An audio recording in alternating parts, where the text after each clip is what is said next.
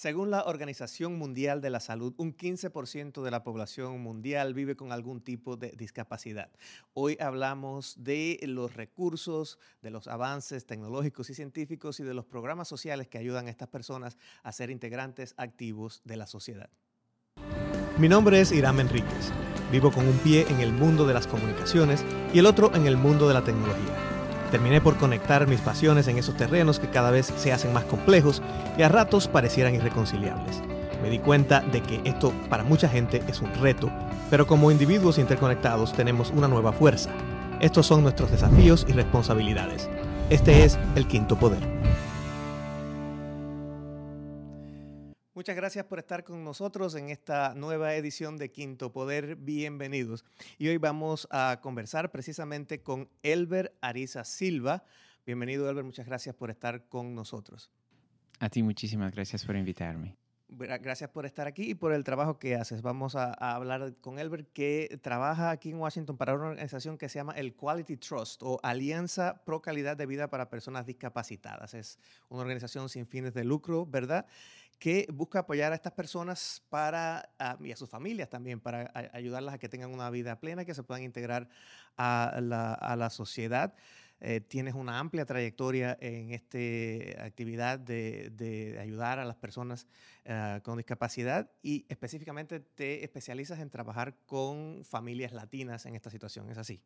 Sí, señor, así es precisamente. Bien, bueno, por eso te, te quería también agradecer por el, por el trabajo que haces, eh, pero es algo que eh, te toca de forma muy personal a ti también y por eso quería comenzar hablando de cuál es tu experiencia personal y cómo te, incorporaste a esta labor filantrópica precisamente. Inicialmente quiero darte las gracias por tenerme aquí en tu programa y mm, bueno, hablando a nivel personal, sí es muy cierto, ah, es, es muy, muy de cerca la forma como podría yo trabajar con alguna familia o alguna persona que tenga una discapacidad en general pues porque yo precisamente tengo una discapacidad física desde hace muchísimos años, desde que era niño. Yo soy un sobreviviente de polio y desde allí, pues básicamente ver todo el progreso, la recuperación, los éxitos, los logros, los no logros.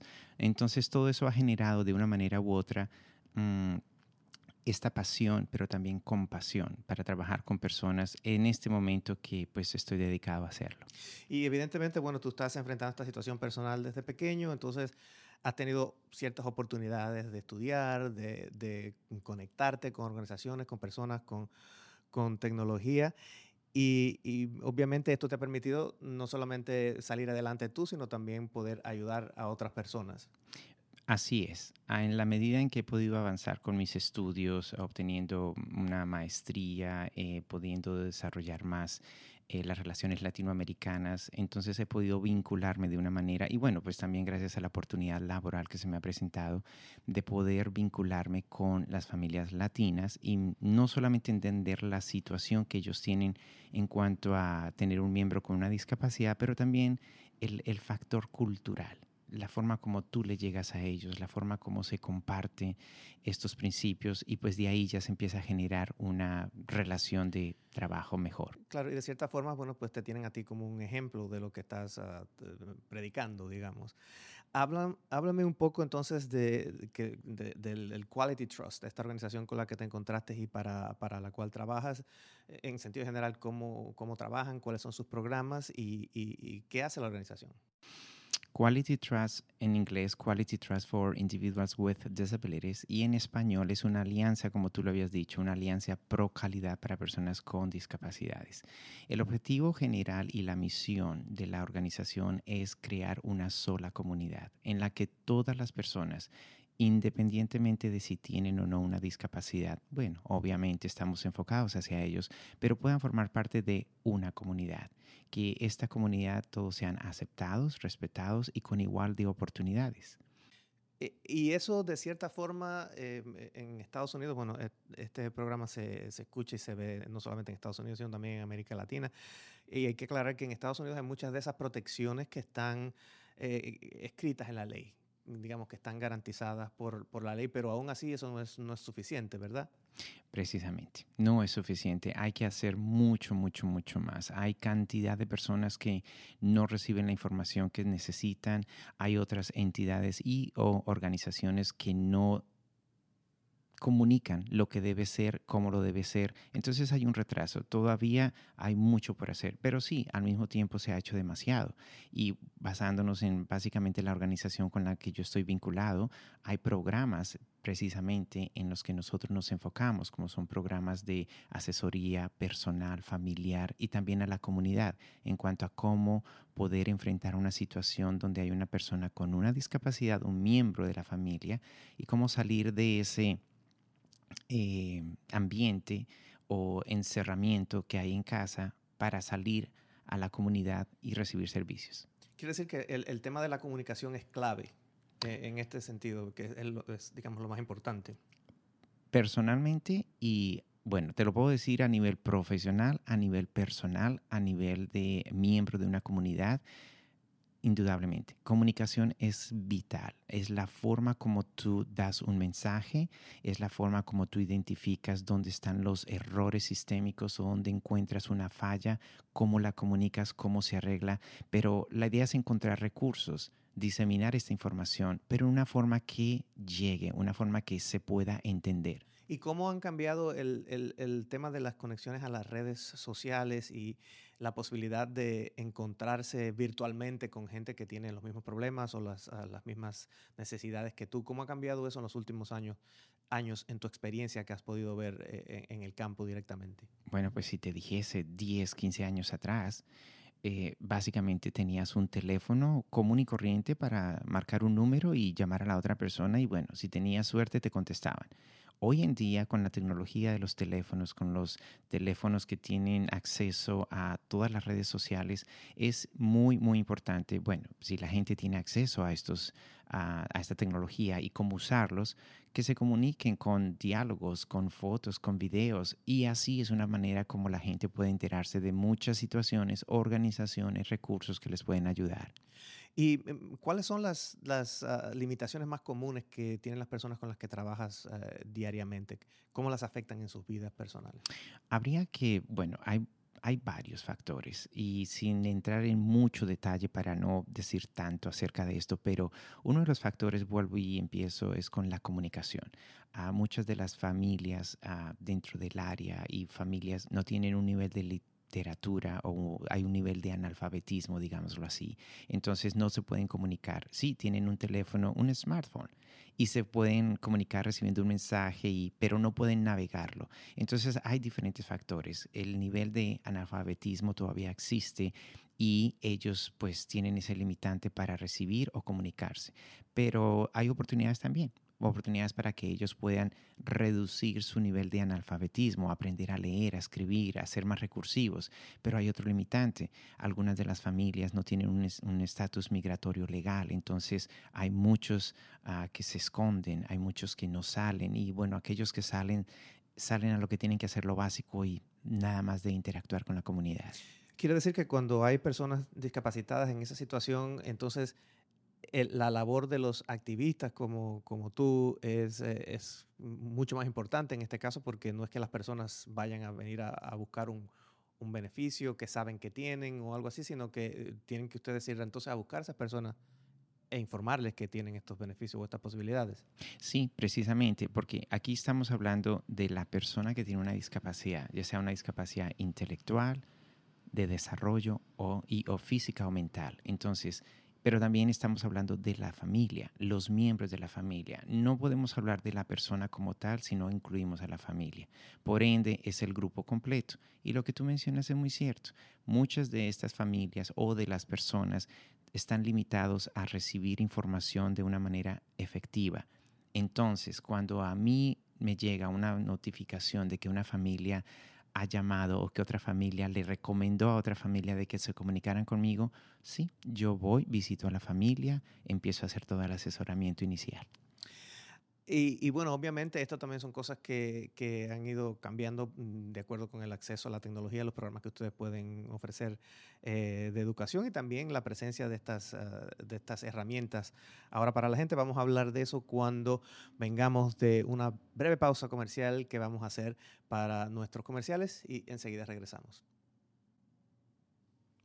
Muchas gracias por seguir con nosotros en esta edición de Quinto Poder. Estamos hablando de las personas con discapacidades y las tecnologías, los avances científicos, pero también los programas sociales eh, que les están permitiendo integrarse cada vez más a la sociedad, pero también la labor de eh, personas como nuestro invitado de hoy, Elber Ariza Silva, que trabaja precisamente para una organización eh, que se llama Quality Trust, que básicamente se dedica a ayudar a estas personas aquí en el área de Washington, uh, DC, pero bueno, sus experiencias creo que se pueden ampliar a, a, a, otras partes de Estados Unidos y del, mundo en sentido general porque eh, es una comunidad global, si se viene a ver, que ahora me imagino que podrás enterarte más de eso por las redes sociales, ¿así es?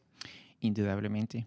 Hay personas que tienen aquí un, una persona es decir, un familiar con una discapacidad o dos familiares, pero la situación de aquí es la misma situación que se va a vivir en un país de Latinoamérica, Asia, Europa. Realmente no hay, no hay cambios, o sea, es la misma discapacidad, son los mismos servicios que se necesitan. Lo que sí cambia es dos factores importantes, la pasión con la que tú ofrezcas un servicio y la compasión que tú tengas con la persona y la familia. Eso es algo que eh, hace falta y que es necesario inculcarlo. Hablemos un poco de cómo han cambiado las ciudades eh, en tu experiencia para precisamente acomodar la movilidad o, incluso el acceso al, trabajo de las personas con discapacidades. ¿Cuáles son las, tecnologías, digamos, que, crees que han causado más impacto en los últimos años? En cuanto a tecnología, bueno, podríamos hablar de todo lo que es el acceso a través de las redes sociales. Si la persona tiene un teléfono, smartphone o tiene una tableta y tiene, y tiene el, el conocimiento de cómo hacerlo. Entonces allí pueden adquirir mucho conocimiento. En cuanto al transporte público, si podemos tocar ese tema, uff, impresionante. De lo que había 15 años atrás a de lo que hay ahora, como una persona que tiene una movilidad limitada en cuanto a ir de punto A a punto B, hoy en día puede tomar un bus, puede tomar un tren, puede ir a trabajar.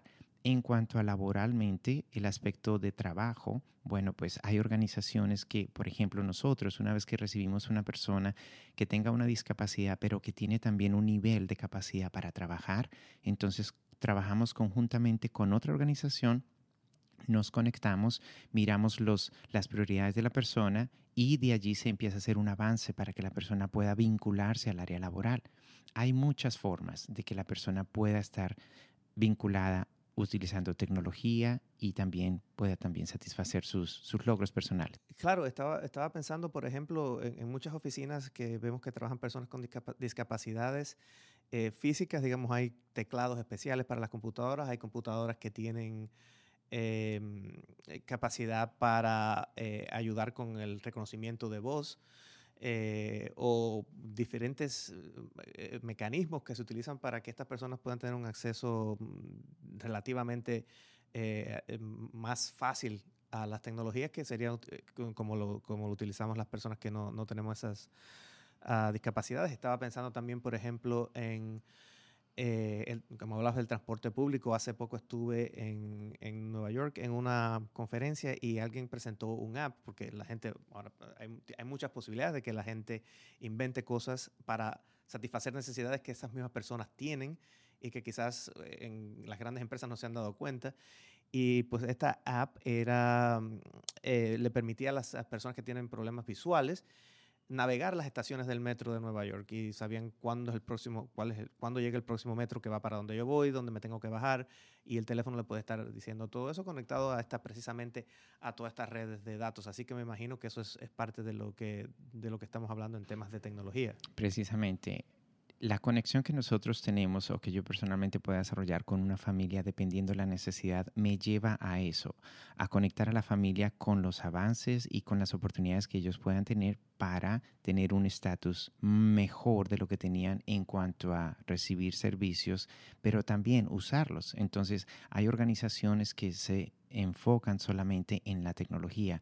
Por ejemplo, si una persona necesita este, tener mm, o desarrollar un oficio en en una oficina y necesita utilizar un un teclado, pero tiene dificultad con sus dedos o con sus manos, hay un teclado súper especial que sea eh, básicamente sensible y con los sensores necesarios. Hay personas que no pueden utilizar sus manos totalmente, entonces con un esfero en la frente simplemente pueden eh, dirigir su mirada y a una láser y esto hace que ellos puedan... Hay muchísimas formas de tecnología que hoy en día se pueden aplicar. El inconveniente que vemos es el acceso. La falta de oportunidad para eso. ¿Y, y, el, y, el, y el, acceso te refieres eh, a, a, que puedan conseguir estas tecnologías o te refieres también al aspecto económico? A las dos. Una, en cuanto al aspecto económico, porque puede ser un precio no muy ajustable para la, la comodidad de la familia. Pero lo segundo es que, por ejemplo, si esta organización X tiene un reconocimiento de voz, un aparato de reconocimiento de voz para que le ayude a una persona que es, un ejemplo, sordomuda y que aparte de eso tiene un desarrollo limitado.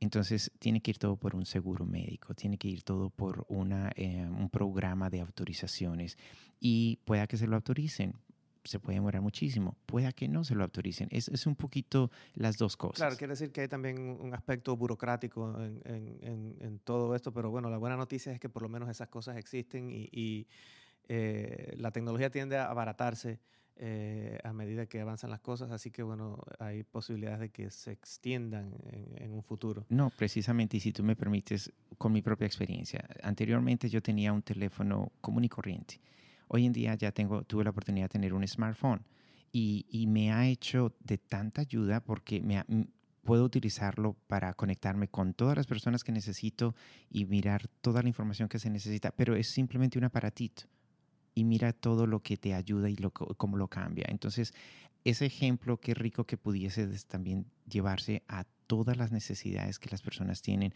porque la contribución a nivel de comunidad y a nivel social sería mayor. Claro, y entonces yo creo que también tú tienes un mensaje para, no solamente para las personas discapacitadas, sino también para los activistas como tú, que están ayudando a estas personas, y estamos hablando no solamente en Estados Unidos, sino también puede ser en América Latina, en lugares donde quizás los recursos no, sean, no tengan el mismo nivel a, los que tienen en países más desarrollados como Estados Unidos. ¿Cuál es tu mensaje para, para esta gente? Es un mensaje básico y sencillo. Lo, resumo en, en lo siguiente no es tanto la discapacidad de las personas, sino la capacidad que tienen las personas para hacer las cosas. No es tanto de, no, tú no puedes hacerlo, sino cómo puedes tú hacerlo. Y no es tanto hablar acerca de oportunidades, sino tener y facilitar el acceso a esas oportunidades. Muchas gracias a Elber. Eh, pueden encontrar más información sobre eh, lo que hemos hablado en el, en el, sitio web de la organización, ¿verdad? Es qualitytrust.org. Eh, y bueno, te agradezco por el, el trabajo que estás haciendo en, en, la comunidad y te agradezco por haber estado en el programa. A ti muchísimas gracias. Como siempre, a ustedes les digo que podemos estar conectados a través de las redes. At Digital Hiram es mi handle. Nos vemos en nuestra próxima edición.